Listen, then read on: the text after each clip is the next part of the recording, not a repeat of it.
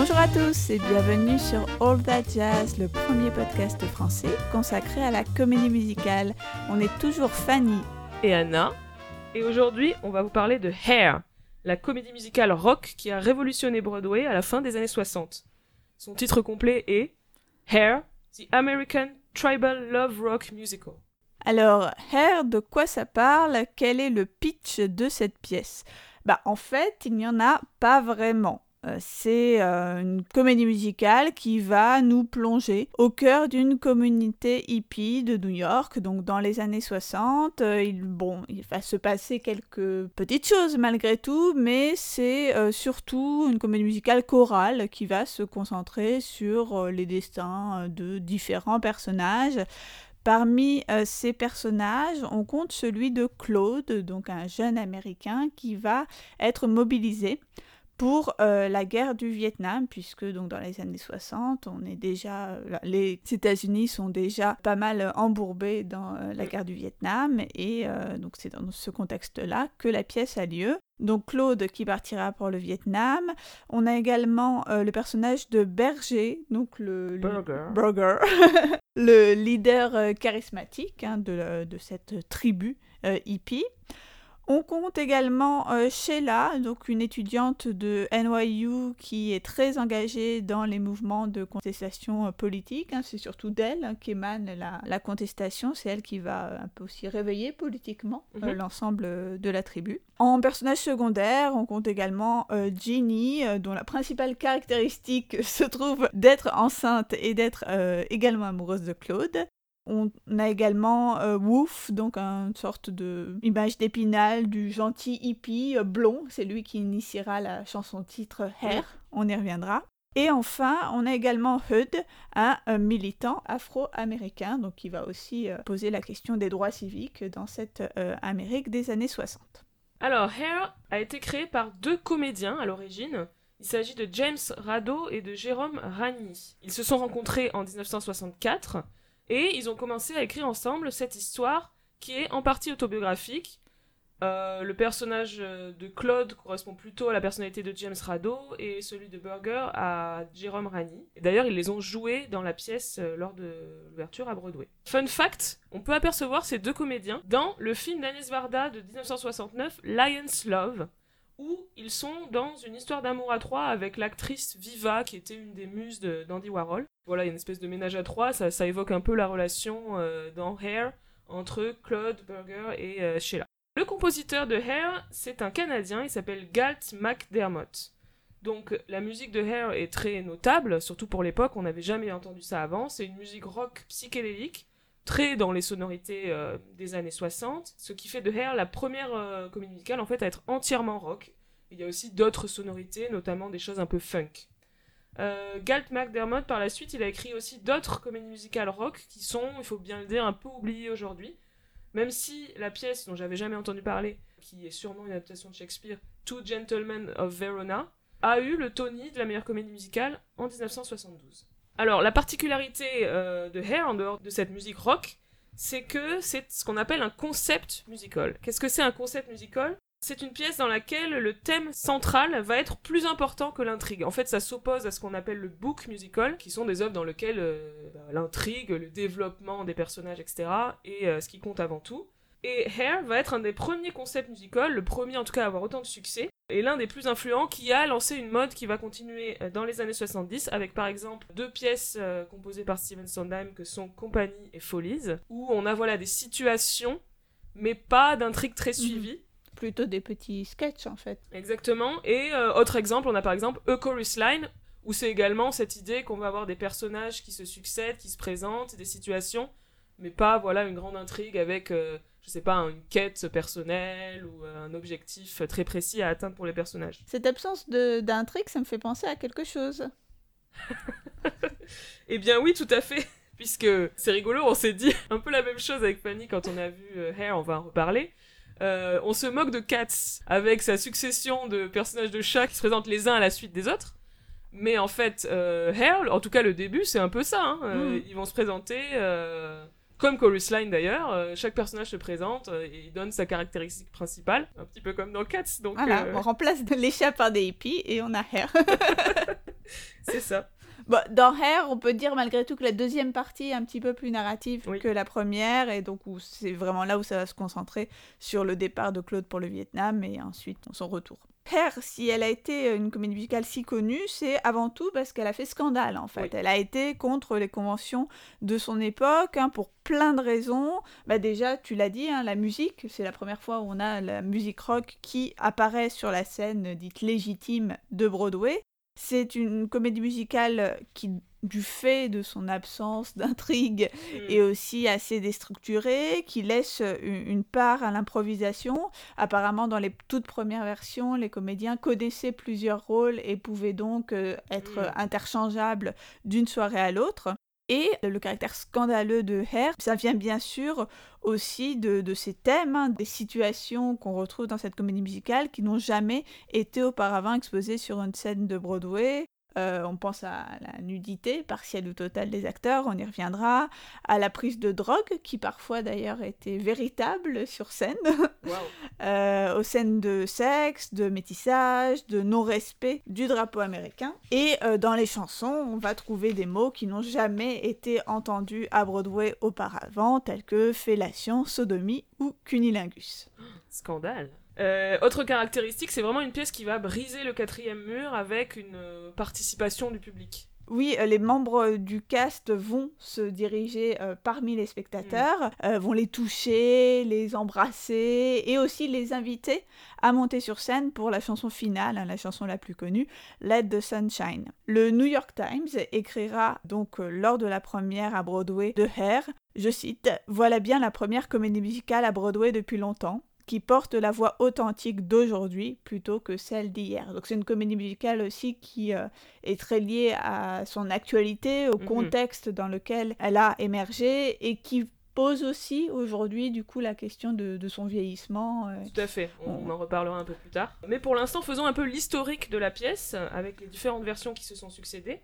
Donc Hair a ouvert off-Broadway en octobre 67 dans un petit théâtre de l'East Village. Alors c'est une première version, donc une version un peu brouillonne si on peut dire, euh, qui fait appel à la fois à des comédiens professionnels et à de véritables hippies. C'est donc là euh, que se pose malgré tout le style initial hein, de, de Hair, en particulier cette notion d'interaction avec le public qui peut participer à la contestation s'il le souhaite. Donc évidemment cette interaction est d'autant plus facile quand on se trouve dans un petit théâtre et non dans, dans un grand théâtre de Broadway.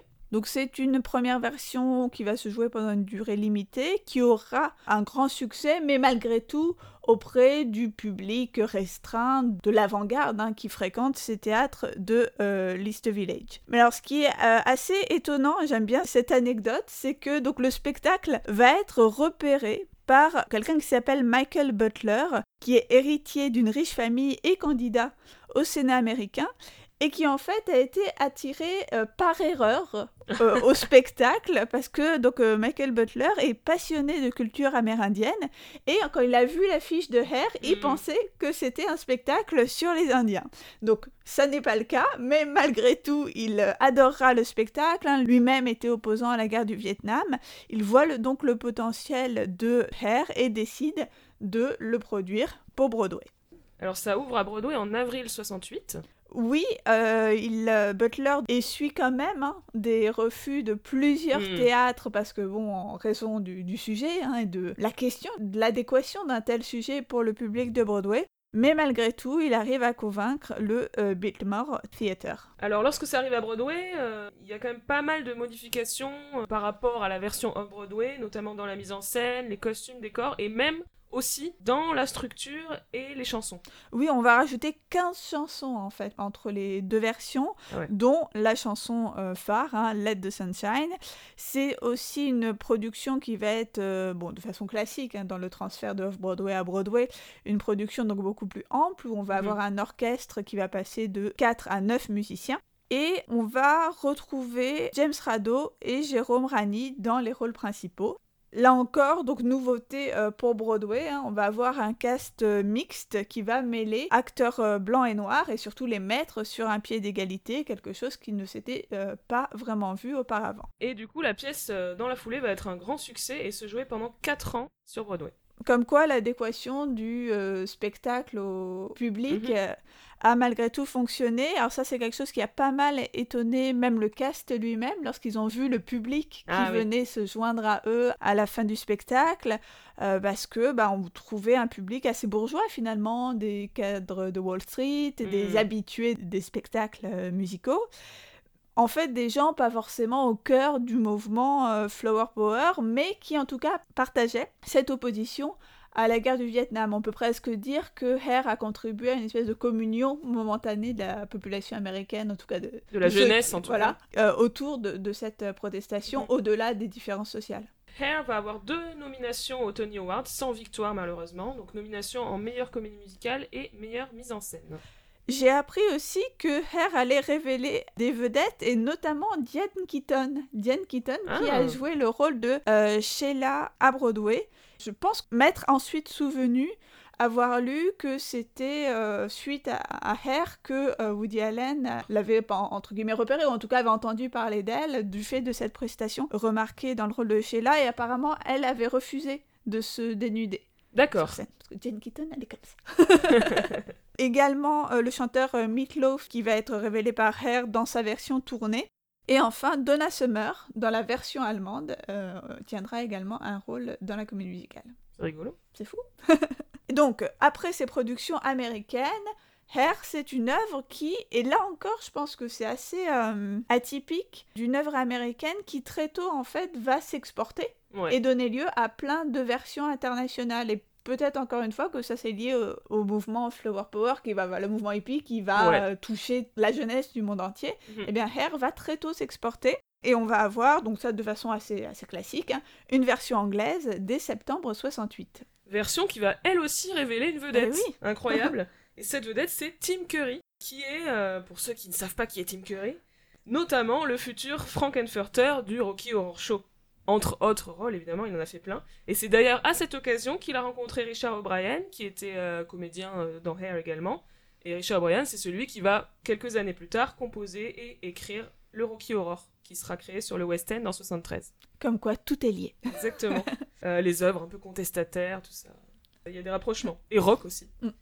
Euh, donc, comme tu le disais, il y a vraiment beaucoup, beaucoup de versions euh, à l'international. En 1970, il y avait déjà 19 versions hors Amérique du Nord. Donc euh, voilà, preuve que l'œuvre a réussi à traduire quelque chose de son époque, comme tu le disais. Et on a aussi une version française, une version française qui a été très connue, parce que du coup, on connaît aussi certaines des chansons en Mhm. français. Tout à fait, donc une version qui arrive en 69 au théâtre de la Porte Saint-Martin, donc relativement vite en fait pour une adaptation française. Les textes sont adaptés par Jacques Lanzmann, qui était un parolier de variété française, et euh, le rôle de Claude était tenu par trois comédiens en alternance, parmi lesquels deux chanteurs de variété, que sont Gérard Lenormand et Julien Clerc. C'est effectivement assez connu que Julien Clerc euh, a joué dans Hair, c'est lui qui chante sur le disque de la version française, et sa version de Laisser entrer le soleil, en fait, elle est très euh, liée à Julien Clerc dans, Mm. dans l'esprit des Français. Euh, c'est une pièce qui a scandalisé par ses thématiques, et notamment son traitement de la sexualité, en France également. hein. Par exemple, en décembre 69, il y a eu une protestation de l'armée du salut qui a fait irruption dans la salle pour arrêter le spectacle. Et pourtant, apparemment, la version française serait la version la plus dénudée du monde, avec 90 secondes de euh, nudité contre 21 secondes à Broadway. Incroyable, n'est-il pas? Le paradoxe français. hein. Euh, la pièce est à nouveau jouée en France à plusieurs reprises, notamment en 98 au théâtre Mogador, puis en 2009 et en 2011 dans une version qui faisait euh, le choix étonnant, je trouve, de changer complètement le contexte de euh, la pièce, puisque ce qui menaçait les personnages n'était plus du tout la guerre du Vietnam, mais l'épidémie du sida. Mm. Euh, un peu comme si on avait euh, amalgamé Hair avec euh, Rent. Oui, c'est étrange, d'autant que si c'est pour changer le contexte, pourquoi pas avoir fait le choix de le mettre dans le contexte actuel? Enfin, oui, encore plus contemporain du coup. Ouais, bien sûr, on est d'accord. Ok. Et c'est une œuvre qui, bon, bien qu'elle soit encore une fois ancrée dans son époque, a connu un revival il y a une dizaine d'années à Broadway. Oui, avec quelques jeunes comédiens assez connus, comme Gavin Creel, qu'on a vu par exemple dans Thoroughly Modern Millie, dans le revival de Hello Dolly, ou encore dans The Book of Mormon sur le West End. Et euh, dans le rôle de Sheila, Casey Levy, ou Levi, je ne sais pas comment on dit, qui a créé le rôle de Molly dans Ghost, qu'on a vu dans Les Misérables, et qui a aussi créé euh, le rôle d'Elsa euh, dans Frozen sur Broadway. et cette version 2009 donc, a reçu le Tony du meilleur revival, ainsi que plusieurs autres nominations. Alors, euh, nous, nous n'avons vu euh, aucune euh, de ces versions. Hélas. Mais en revanche, nous avons tout récemment vu la version qui s'est jouée à Paris par la troupe de 27 Saville. Oui, une troupe amateur qu'on suit pas mal, puisqu'on bah a déjà allé voir plusieurs de leurs spectacles. Le précédent étant Rent. Tout à fait, donc un petit peu dans le même esprit, on y reviendra. vraiment, j'ai trouvé la troupe très impressionnante. Moi, les numéros musicaux m'ont époustouflé. Mm, mm moi, ce nombre de numéros hmm. d'ensemble et de chorégraphie, ça m'a vraiment bluffé par le boulot que ça a dû représenter. Hein. parce qu'ils sont, euh, bon déjà, le, boulot euh, pour chaque comédien individuellement, hein, parce qu'ils sont quasiment tous tout le temps sur scène, mais aussi de, monter ça. Enfin, j'ai du mal à, me rendre compte comment c'est possible en fait. non, c'était vraiment bluffant. Ce que j'ai aimé aussi, c'est que j'ai trouvé le groupe euh, qui jouait en live euh, particulièrement bon, avec vraiment une énergie rock euh, qui tenait la pièce. Ce qui est intéressant, c'est qu'on a pu voir que la pièce restait assez moderne sur mhm. certaines thématiques, notamment le passage sur les violences policières sur les personnes de couleur, qui était très frappant sur le racisme en général, sur l'impérialisme américain et la guerre, etc. Ça reste d'actualité en fait. D'ailleurs, au tout début en fait de la pièce, on a une sorte de montage d'archives d'actualité qui euh, rembobine d'aujourd'hui aux années 60 pour montrer euh, de façon assez efficace la continuité et le, lien entre toutes ces thématiques. Ouais, et donc dans les images contemporaines, on avait évidemment des images de Donald Trump, mais aussi euh, des images autour de la thématique des violences policières aux États-Unis, du mouvement Black Lives Matter lors de la scène de violence contre les personnages afro-américains. Enfin, c'était très intelligent, je trouve, d'avoir fait ça, mm. de montrer à quel point ça restait contemporain. Après, la pièce m'a paru un peu plus ringarde entre guillemets sur, euh, sur d'autres aspects, notamment l'humour un peu lourdingue, euh, le côté euh, provocation via des blagues de, de cul un peu fatigantes. Du coup, je me suis un petit peu ennuyée par moments. Moi, dans tout ce qui était pas chanté, encore une fois lié au fait qu'il n'y a mm. pas vraiment d'histoire euh, et pourtant, hein, tu sais combien j'aime parfois l'alternance entre numéros musicaux et intrigues. Euh, là, euh, bon, on aurait presque pu se, passer des séquences dialoguées. Bah presque, moi aussi, moi à chaque fois je disais quand est le prochain numéro? Parce que les numéros étaient vraiment trop bien, on, le redit. Hein. par exemple, il y a un long passage à la fin de l'acte 1 où il y a une femme jouée par un homme en drague qui vient parler au personnage. Enfin, ça m'a paru un peu long et un peu pénible. J'ai pas trop compris le point de cette, oui, j'ai même pas trop compris ce que ça voulait dire. Est-ce que ça voulait dire que finalement, euh, que la génération plus âgée euh, s'identifie aussi à, de la bienveillance euh, parisienne Je sais, ouais, j'ai pas compris. Et euh, ouais, les, les tenants et aboutissants supposément comiques de cette séquence m'ont un peu mis mal à l'aise. Oui, moi aussi. Donc d'après ce que j'ai compris, la version de la troupe 27 Saville suivait d'assez près le script de la version originale de Broadway.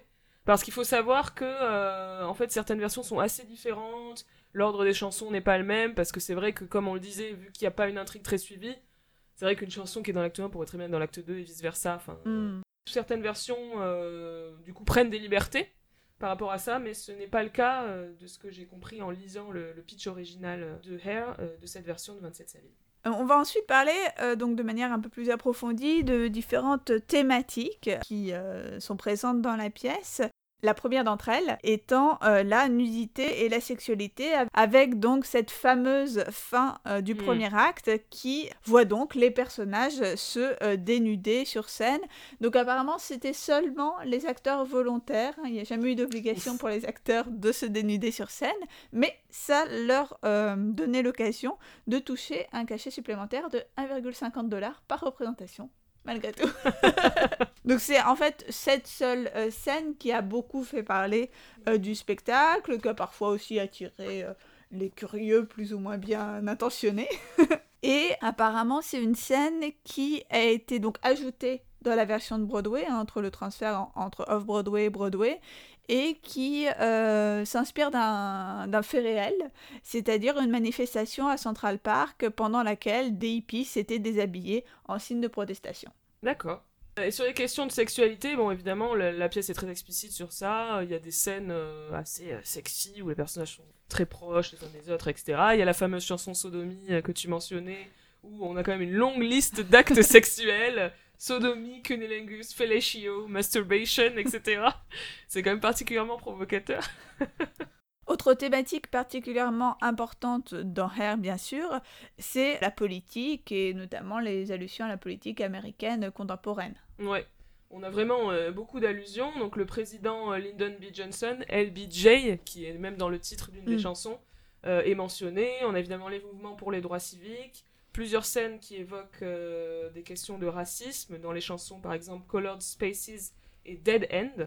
Et on a voilà un truc assez fort autour du personnage de Hud, qui est le, membre de la tribu, euh, qui est un militant euh, afro-américain. C'est aussi une euh, comédie musicale qui donne l'occasion de représenter le mouvement hippie et toute la vie en communauté qu'il implique. Ouais, encore une fois, on est vraiment dans une œuvre en parfaite coïncidence avec son époque. C'était voilà, c'était créé en 67. C'était l'époque où commençaient à se créer des communautés hippies. Du coup, toutes les valeurs de cette contre-culture sont exaltées dans Hair. Euh, la lutte contre le consumérisme, contre l'impérialisme américain, euh, le, très fort pacifisme mm. qui animait les mouvements hippies, euh, Flower Power, etc. La guerre va également être très présente dans Hair puisque on a donc cette dénonciation de la guerre du Vietnam qui, il m'a semblé, intervient finalement assez tôt. Enfin, euh, on est en plein dans l'actualité euh, américaine, mais euh, par rapport aux autres œuvres qui parlent de la guerre du Vietnam, Hair me semble arriver très tôt. Comme point de comparaison, j'avais les entre guillemets grands films de cinéma qui parlent de la guerre du Vietnam, que sont Voyage au bout de l'enfer, Apocalypse Now. C'est plutôt des films de la fin des années 70. Ici, on est à peine à la fin des années 60 et on en parle déjà. Donc en fait, avec ces points de comparaison, ça m'a semblé finalement assez tôt. Oui, d'ailleurs, le film Hair, lui aussi, a été de 79, mm. donc fin des années 70. Donc peut-être qu'il était aussi dans cette mouvance de films où peut-être que le cinéma s'est emparé de cette question du Vietnam. À mon avis, plus tardivement, parce que clairement, dans d'autres domaines artistiques et notamment dans la musique, la contestation de la guerre du Vietnam est, venue assez tôt, hein, dans les années 60. Le mouvement hippie, les milieux de la contre-culture étaient déjà euh, vraiment à fond contre cette guerre, avec beaucoup de manifestations, euh, notamment les mouvements étudiants et les mouvements pour les droits civiques. Pas mal d'artistes rock, donc comme je disais, euh, étaient engagés contre la guerre du Vietnam. On peut penser au festival Woodstock, mm. grand festival hippie qui a eu lieu en 69, avec notamment Jimi Hendrix, le célèbre guitariste, qui joue l'hymne américain à la guitare et euh, qui transforme au fur et à mesure avec le son de sa guitare. C'est magnifique. La musique en un son qui va évoquer le bruit des bombes et les destructions de la guerre. C'est très très fort. Mais même avant, il y avait déjà eu euh, plusieurs protest songs de la part d'artistes folk et rock contre la guerre du Vietnam dès 1965 en fait. Autre protestation, on peut mentionner euh, John Lennon et Yoko Ono qui sont opposés à la guerre Vietnam dans plusieurs de leurs happenings et dans leurs chansons assez connu, Give Peace a Chance en 69. Donc c'était vraiment euh, dans l'air du temps. Hmm. C'est juste le cinéma qui est en retard finalement. Ben, j'ai l'impression, ouais. bah après, euh, c'est aussi cette problématique du média grand public oui. qui peut pas s'emparer de toutes les questions tout de suite, même dans le nouvel Hollywood des années 70 finalement. ouais. Et enfin, un thème euh, là encore euh, omniprésent dans Hair, c'est celui de la euh, spiritualité avec donc cette fameuse chanson Aquarius, qui correspond au signe du zodiaque Verseau et qui donc euh, va évoquer euh, l'astrologie à laquelle donc les hippies étaient sensibles. Et alors, euh, ce qui m'a étonné, c'est qu'apparemment un astrologue aurait même été consulté pour le casting et pour les dates d'ouverture du spectacle de Broadway pour voir si les planètes étaient bien alignées. Et dans le programme de 68 de Broadway sont donc crédités l'astrologue et le cartomancien attitré de la compagnie comme des personnalités artistiques indispensables. c'est fou ça. On a également des allusions à la religion hindoue, mhm. avec un moment euh, les prières euh, assez euh, connues maintenant, Hare Krishna, Hare Rama. c'est vraiment cette passion pour l'Inde et pour sa spiritualité notamment a traversé vraiment toute la culture hippie et rock dans la deuxième moitié des années 60. C'est très frappant. On a par exemple les, Beatles qui sont allés faire des retraites avec un gourou indien en, 68, mais voilà, c'est un exemple parmi d'autres. Hein. Mm. Il y a une énorme influence de la spiritualité, de la culture et aussi évidemment de la musique euh, indienne sur le rock dans la deuxième moitié des années 60. Alors on va également vous dire quelques mots des chansons, hein, donc euh, les chansons les plus connues. Commençons euh, par la fin. Euh, il y a la chanson The Flash Failures, Let the Sunshine In. Ah oui, c'est le tube de Hair. Et alors moi, euh, quand je l'ai vu interpréter dans la pièce, ça m'a fait penser à ce que toi tu avais dit Anna dans notre épisode sur Funny Girl à propos de Don't Rain on My Parade. Parce que moi je connaissais euh, la chanson, mais je connaissais pas du tout euh, le contexte, et donc j'étais hyper surprise. moi, de façon assez naïve, hein, j'imaginais une chanson très optimiste, relax, flower power, mais en mm. fait c'est au contraire très glaçant parce que euh, tout repose sur un effet de contraste qui fait que cette chanson, euh, donc optimiste hein, sur euh, la capacité à voir l'avenir de manière positive, cette chanson est chantée par une foule contestataire alors qu'on voit le corps de Claude être rapatrié du Vietnam. Donc bien sûr, c'est encore une fois ça contraste voulu entre le message de la chanson et la réalité terrifiante de la guerre. Alors particularité de cette chanson qui me frappe à chaque fois que je l'entends, c'est que le célèbre refrain Let the sunshine, let the sunshine in n'arrive que très tard dans la mm. chanson, parce qu'il y a une très longue montée, montée en tension, crescendo euh, du, couplet qui se répète plusieurs fois, etc. Et ensuite, après, il y a l'explosion du refrain qui se répète à l'infini, on a envie que ça s'arrête jamais, un peu presque. parce que c'est. Du coup, dans la pièce, ils se mêlent au public, tout le monde chante la chanson avec eux. Euh, donc c'est assez euh, jouissif, mm. cette, cette, écriture de la chanson qui fait qu'il y a une explosion finale. très très belle. Euh, dans les autres chansons connues de la pièce, on a la chanson titre, hein, Hair, donc une chanson sur les cheveux. Et oui, comme quoi. Hein. voilà, sur les cheveux, et notamment sur les cheveux longs.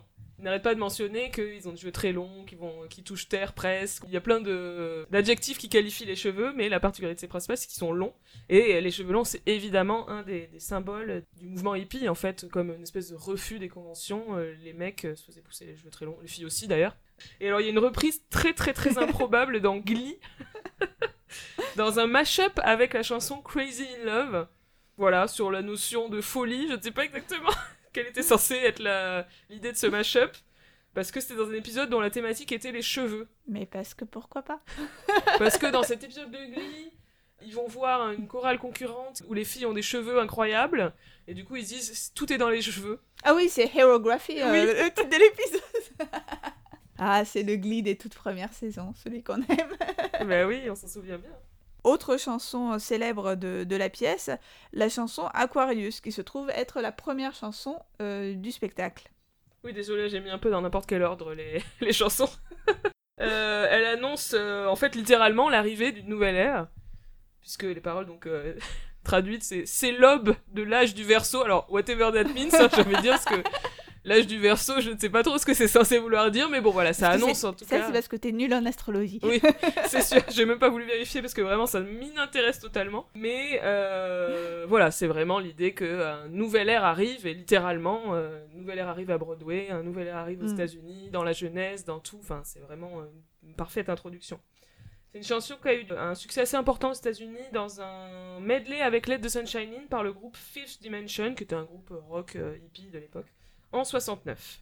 Et, dernière chanson sur laquelle on, voulait vous dire quelques mots, Ain't Got No, I Got Life. Oui, alors en fait c'est deux chansons distinctes. Euh, il y a Ain't Got No puis I Got Life, mais elles sont connues euh, presque plus ensemble maintenant à cause d'une version extrêmement célèbre de Nina Simone qui a mélangé les deux chansons. Vraiment une chanson exceptionnelle, très dansante en plus, j'adore cette version. Euh, ce sont deux, on va dire, chansons listes, c'est un peu leur point commun puisque Ain't Got No, ils lisent tout ce qu'ils ont pas. Hmm. Donc, euh, je sais plus ce qu'ils disent. Euh, ain't got no friends, ain't got no shoes, etc. Ah voilà, pas d'amis, pas d'argent, pas de vêtements, pas de maison. Et à l'inverse, I Got Life, ils lisent tout ce qu'ils ont, et ça c'est le personnage de Burger en l'occurrence, euh, en tout cas dans le film c'est lui qui la chante. et ils lisent principalement des parties du corps en fait, c'est comme s'il avait que ça, il n'avait rien d'autre que son corps et, hmm. et la vie, du coup, life, et puis la liberté quoi. Alors ensuite, quelques mots sur les influences et finalement la postérité de euh, cette œuvre. Donc on avait déjà euh, évoqué la notion de concept musical. Hein. C'est une comédie musicale qui va lancer toute une vogue de euh, comédies musicales qui vont donc se caractériser par leur absence d'intrigue au profit de la prévalence d'un seul thème principal. On peut également citer les euh, comédies musicales d'inspiration hippie comme euh, Godspell en 71 ou Jésus-Christ Superstar en 73 qui évoquent toutes deux la vie du Christ. Oui, tout à fait, et qui sont clairement, euh, à mon avis, dans la continuité de Hair. Donc Godspell, écrit par Stephen Schwartz, et Jésus-Christ Superstar par l'ami Andrew Lloyd Webber. Mais après, j'ai l'impression que Hair, c'est pas une pièce qui a eu vraiment... Enfin, elle est très singulière, et elle n'a pas eu une postérité énorme, il n'y a pas des des pièces qui essaient d'imiter Hair. Mm. Euh, du coup, il y a eu par la suite, évidemment, beaucoup de comédies musicales rock, mais dans des styles extrêmement différents. Si on pense par exemple à Grease ou à Little Shop of Horrors, c'est des comédies musicales rock, mais à part ça, le rapport avec Hair n'existe quasiment pas. La seule pièce pour moi qui est vraiment une héritière de Hair, c'est Rent. Mm. C'est assez différent parce que Rent a quand même une intrigue très suivie, contrairement à Hair. Mais euh, pour moi, c'est évident qu'il y a une proximité on a sur un portrait de groupe de jeunes marginaux sans argent, euh, artistes dans l'âme. Il y a même euh, le personnage de Mark dans Rent est cinéaste. Et euh, dans Hair, la pièce en tout cas, il y a un moment où il tourne un petit film, je ah sais pas si tu te souviens. Donc il y a aussi les, des velléités artistiques de certains des personnages. Voilà, une espèce d'esprit de révolte aussi également qui est commune aux deux pièces. Et évidemment, la musique rock. Hmm. Et deux comédies musicales qui se déroulent dans l'East Village. Ouais. Enfin, dans le Lower East Side, pour être plus précise, dans, dans Rennes, donc un tout petit peu en dessous. et qui ont été montés d'abord off-Broadway, euh, dans des petits théâtres, puisque c'était avant tout quelque chose sur une micro-communauté, mais qui a ensuite trouvé un public plus large. Oui, exactement, qui ont eu un succès de niche au mm. début, sur lequel ils ont euh, réussi à capitaliser, entre guillemets, euh, par la suite. Il y a des choses en, écoutant Hair, parce que moi je connais vraiment très bien Rent et je connais moins Hair. en écoutant Hair, je me suis dit, ah mais ça c'est dans Rent, c'est une référence à Hair, c'est sûr. Et euh, du coup, il y a un truc qui m'a paru amusant, c'est euh, cette manière de lister des artistes et des cinéastes de la contre-culture. Dans la chanson La vie bohème, dans Rent, il cite euh, Anthony Bertolucci, Kurosawa, tout hmm. ça. Et il y a un peu ça dans la chanson Manchester aussi, dans Hair, où à un moment il cite plusieurs cinéastes. Et il y en a un en commun, je sais pas ce que ça veut dire, entre Rent et Hair, c'est Antonioni. Bon. je voulais mentionner que moi, lorsque j'avais vu euh, dans la saison 3 de Crazy Ex-Girlfriend, on, on va pas y couper, hein, euh, la chanson euh, Without Love, You Can Save the World, ça m'a tout de suite, je me suis dit, tiens, c'est pas une parodie directe de Hair évidemment, mm. mais il y a des petites proximités, notamment avec le film, avec ces groupes de personnes qui dansent dans l'herbe, enfin dans une espèce de parc, etc. Moi, ça m'a évoqué la scène Aquarius, en fait, mm. au début du film Hair. Et voilà, évidemment, la chanson dans Crazy Ex-Girlfriend, c'est une espèce de parodie slash retournement du mouvement hippie parce qu'ils portent tous des t-shirts, non pas avec le symbole, le fameux symbole Peace and Love, mais avec des cœurs barrés. En plus, dans les paroles, à un moment donné, elle dit ça Peace and love, but not love. Je crois oui, exactement. Et donc cette comédie musicale a été adaptée euh, tardivement, on l'avait dit tout à l'heure, euh, en film. Donc euh, c'est un film qui a été réalisé par Milos Forman en 1979 donc période où la comédie musicale classique est euh, disparue depuis bien longtemps, mais où on a épisodiquement quelques films un peu hommages hein, qu'on avait déjà cités, euh, enfin sur lesquels on avait déjà d'ailleurs fait des épisodes. Mhm. Hein, euh, New York, New York de Scorsese, All That Jazz de Moffos, et également l'adaptation cinématographique de Grease. Mais bon, c'est malgré tout une époque où la comédie musicale est mm. devenue bien rare. Donc, euh, Milos Forman, euh, réalisateur tchèque qui avait déménagé aux États-Unis à la fin des années 60, avait alors déjà euh, réalisé le succès Vol au-dessus d'un nid de coucou, hein, quatre ans auparavant. Donc, il avait remporté de nombreux Oscars, dont celui du meilleur film et du meilleur réalisateur. Et pourtant, c'était quelqu'un qui n'avait jamais fait de comédie musicale mm. auparavant. Mais il avait vu la pièce dès 67, hein, donc dès le tout début, et il avait tout de suite essayé d'obtenir les droits sans succès. Euh, c'est en 77, dix ans plus tard, hein, qu'il est contacté par le producteur Lester Perksy, qui avait les droits du film et qui avait déjà proposé le film au studio United Artists. Alors en ce qui concerne les comédiens de ce film, on va citer euh, les trois rôles principaux. Dans le rôle de Claude, on a John Savage. Alors, John Savage, euh, acteur euh, très très. Euh, enfin, qui a fait beaucoup de films, il était l'année précédente dans Voyage au bout de l'enfer, donc comme on disait tout à l'heure, un film sur la guerre du Vietnam, donc peut-être que c'est ça qui a donné l'idée de le caster, je sais pas exactement. Mm. Dans le rôle de Burger, on a Treat Williams. Alors lui, c'est un acteur qui avait fait de la comédie musicale sur scène auparavant. C'est vrai que le personnage de Claude, en fait, ne chante pas tant que ça dans le film. Dans la Mm. pièce plus, mais dans le film assez peu. Mais Burger, pour le coup, si. Et il avait notamment joué, assez différent quand même, Danny dans Grease, dans la première production de la pièce, en fait. Mm. Et dans le rôle de Sheila, on a Beverly D'Angelo. C'était un de ses premiers films et elle aussi a fait énormément de, de choses après. Elle a joué dans plein de films et plein de séries. On la voit notamment dans la série Entourage. Voilà pour les comédiens. Les chorégraphies de cette version filmique sont signées Twila Tharp. Alors, je pense que j'ai massacré le nom de cette chorégraphe, je m'en excuse. Euh, donc, une chorégraphe qui est plutôt de formation euh, classique, a notamment travaillé avec le New York City Ballet, mais qui a chorégraphié plusieurs comédies musicales, dont la euh, version originale de Broadway de Chantons sous la pluie, donc en 1985, qu'elle avait également mise en scène.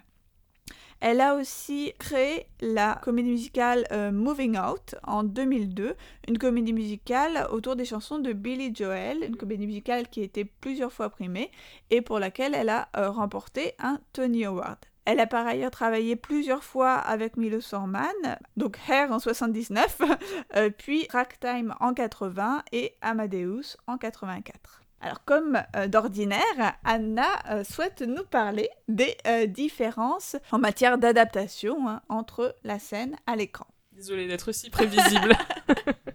Première différence très notable, c'est évidemment qu'il y a une intrigue beaucoup plus construite dans le film, ce qui est un réflexe classique d'adaptation au cinéma d'œuvres scéniques qui n'ont pas vraiment d'intrigue. C'est ce qui s'est passé pour Cats, par exemple. On, beaucoup Cats Oui, oui, oui. Mais quand on a vu Hair, les points communs nous ont sauté aux yeux. Euh, moi, personnellement, euh, j'avoue que j'aime bien cette tendance parce que du Mm. coup, j'ai trouvé ça un peu moins ennuyeux. hein, qu'on ait quand même un peu plus de, de narration dans tout ça. J'ai trouvé que c'était plutôt une bonne chose. Tout à fait. Donc on suit plus spécifiquement le protagoniste, c'est Oui. vraiment Claude. Ouais. Euh, on est avec lui lorsqu'il rencontre la bande de hippies et qui finit par se mêler à eux parce qu'au début il arrive euh, à New York. En fait, il va, il a quelques jours à tuer avant de rejoindre l'armée. Mm. Et donc il va rencontrer cette communauté et s'intégrer à eux. Donc on, on est introduit à cette communauté Par via le personnage euh, ouais, de Claude. Euh, ensuite, la communauté va rencontrer Sheila, qui est dans cette version euh, une fille de la haute société. Et du coup, ils vont débarquer chez elle et mettre le bazar dans une soirée mondaine. Et par la suite, Sheila va euh, rejoindre la communauté. Une soirée mondaine qui est censée être le mariage ou en tout cas les fiançailles de Sheila, Oui, je crois, ouais. non En plus, ils rompent euh, ces. En fait. Donc ça, pour le coup, c'est vraiment différent de la pièce. En fait, dans la pièce, la communauté est déjà formée dès le début, en fait.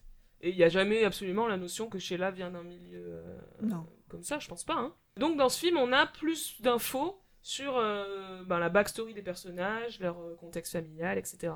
Là encore, moi, je trouvais que c'était plutôt pas mal parce que ça les incarne un peu, ça évite euh, l'effet Cats du personnage euh, défini uniquement par une seule caractéristique. Euh, par exemple, j'aime bien quand Berger il rentre chez ses parents parce qu'à un moment donné, il a besoin de, Ouais. de leur demander de l'argent.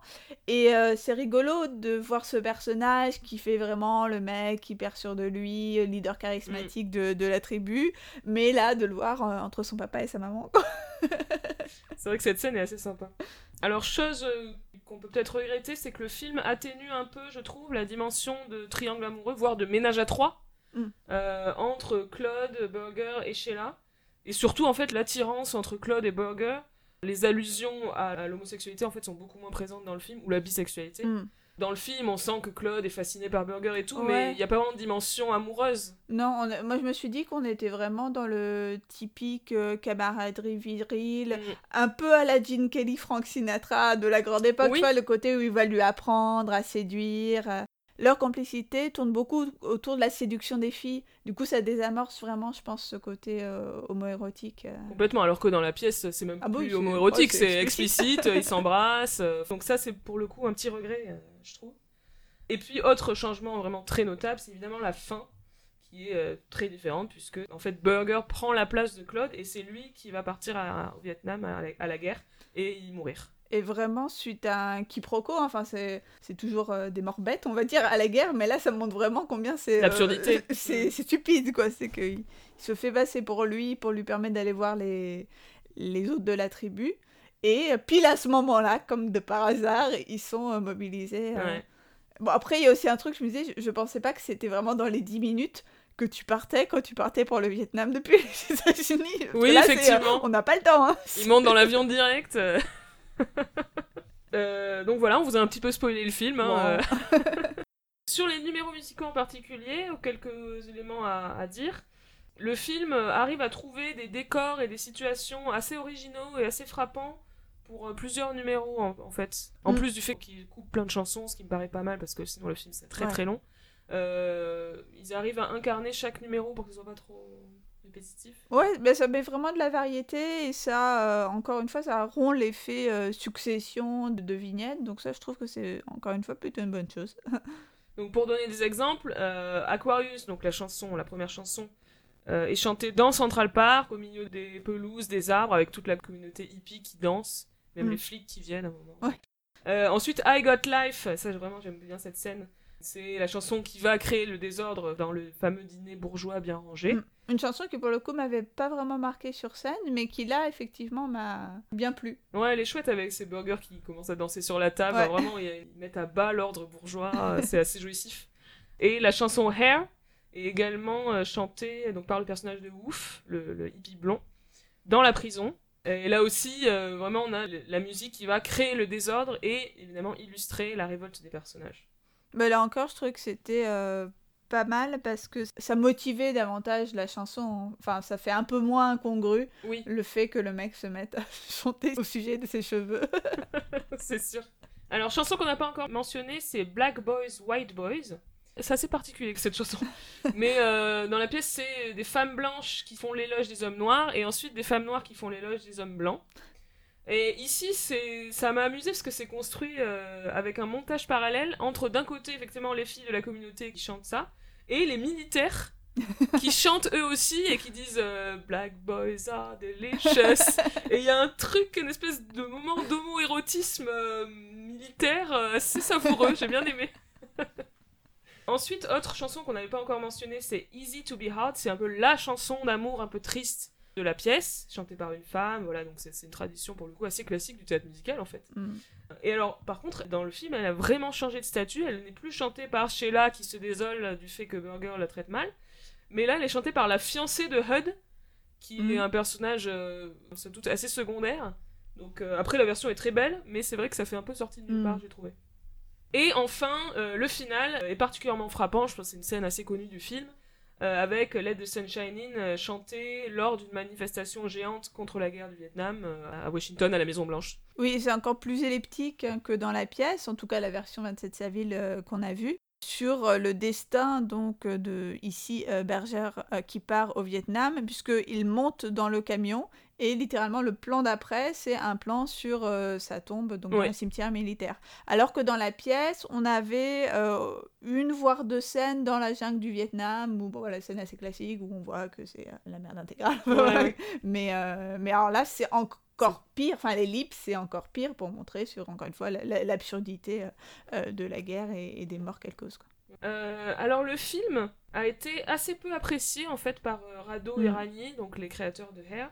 Ils avaient le sentiment, euh, sans doute légitime, qu'on ne retrouvait pas l'essence de leur œuvre et notamment que le film présentait les personnages comme assez dépolitisés et en dehors des mouvements pacifistes, des mouvements antiracistes. Par exemple, ils, ils vont jamais à une manifestation, Mm. alors que dans la pièce, il y a quand même toute une scène euh, autour du fait qu'ils organisent une manif et qu'ils vont faire, un, je sais plus, ils appellent ça un be-in, je crois. Et ça, c'est vrai que dans le film, euh, on évacue un peu la dimension politique du mouvement hippie. Ouais, on a surtout l'impression d'une communauté euh, hédoniste, en fait, qui est une sorte de vision un peu gentillette du hippie euh, qui euh, fume des joints et fait l'amour, et euh, c'est tout, quoi. Ouais, ouais. Hors de tout contexte politique, même s'il y a ce contexte hein, de la guerre. Peut-être le seul moment où euh, on en parle un peu, c'est justement le dîner bourgeois, lorsque Berger dit euh, Bah oui, mais euh, ce jeune homme va partir à la guerre et tout ça. Bon, on a presque l'impression qu'il s'en sert juste pour Oui. euh, tenir une faveur de chez là. Enfin, c'est un peu bizarre en fait. Ouais, et, de- et du coup, le film donne plutôt l'impression que ce moment-là, c'est presque une parenthèse enchantée dans la vie de Claude entre le moment où euh, Il part de chez lui. il part de chez lui et le moment où il, où il va faire sa formation militaire. Alors que dans la pièce, c'est l'inverse, c'est le quotidien. Hmm. Et c'est leur quotidien avec toutes les difficultés, la violence policière, le racisme, euh, la guerre euh, dont on entend toujours parler. Donc c'est très différent le traitement de, cette situation-là. Et même la, la, question de la pauvreté et de l'argent. Au début, il, les rencontre quand même parce qu'il lui demande de l'argent, enfin la tribu demande de l'argent à Claude. Mais après, la question de leurs moyens de subsistance et d'existence ne se pose pas vraiment pendant tout le long du film. Eh bien, euh, nous arrivons au terme de notre gros plan sur euh, Hair. Euh, nous remercions nos partenaires, Tony Comedy et l'écran pop. N'hésitez pas à commenter sur tous les réseaux sociaux possibles et inimaginables. à nous mettre des étoiles sur iTunes au nombre de 5 si possible. Merci. Et nous vous disons à très très bientôt pour un nouvel épisode de All That Jazz. Salut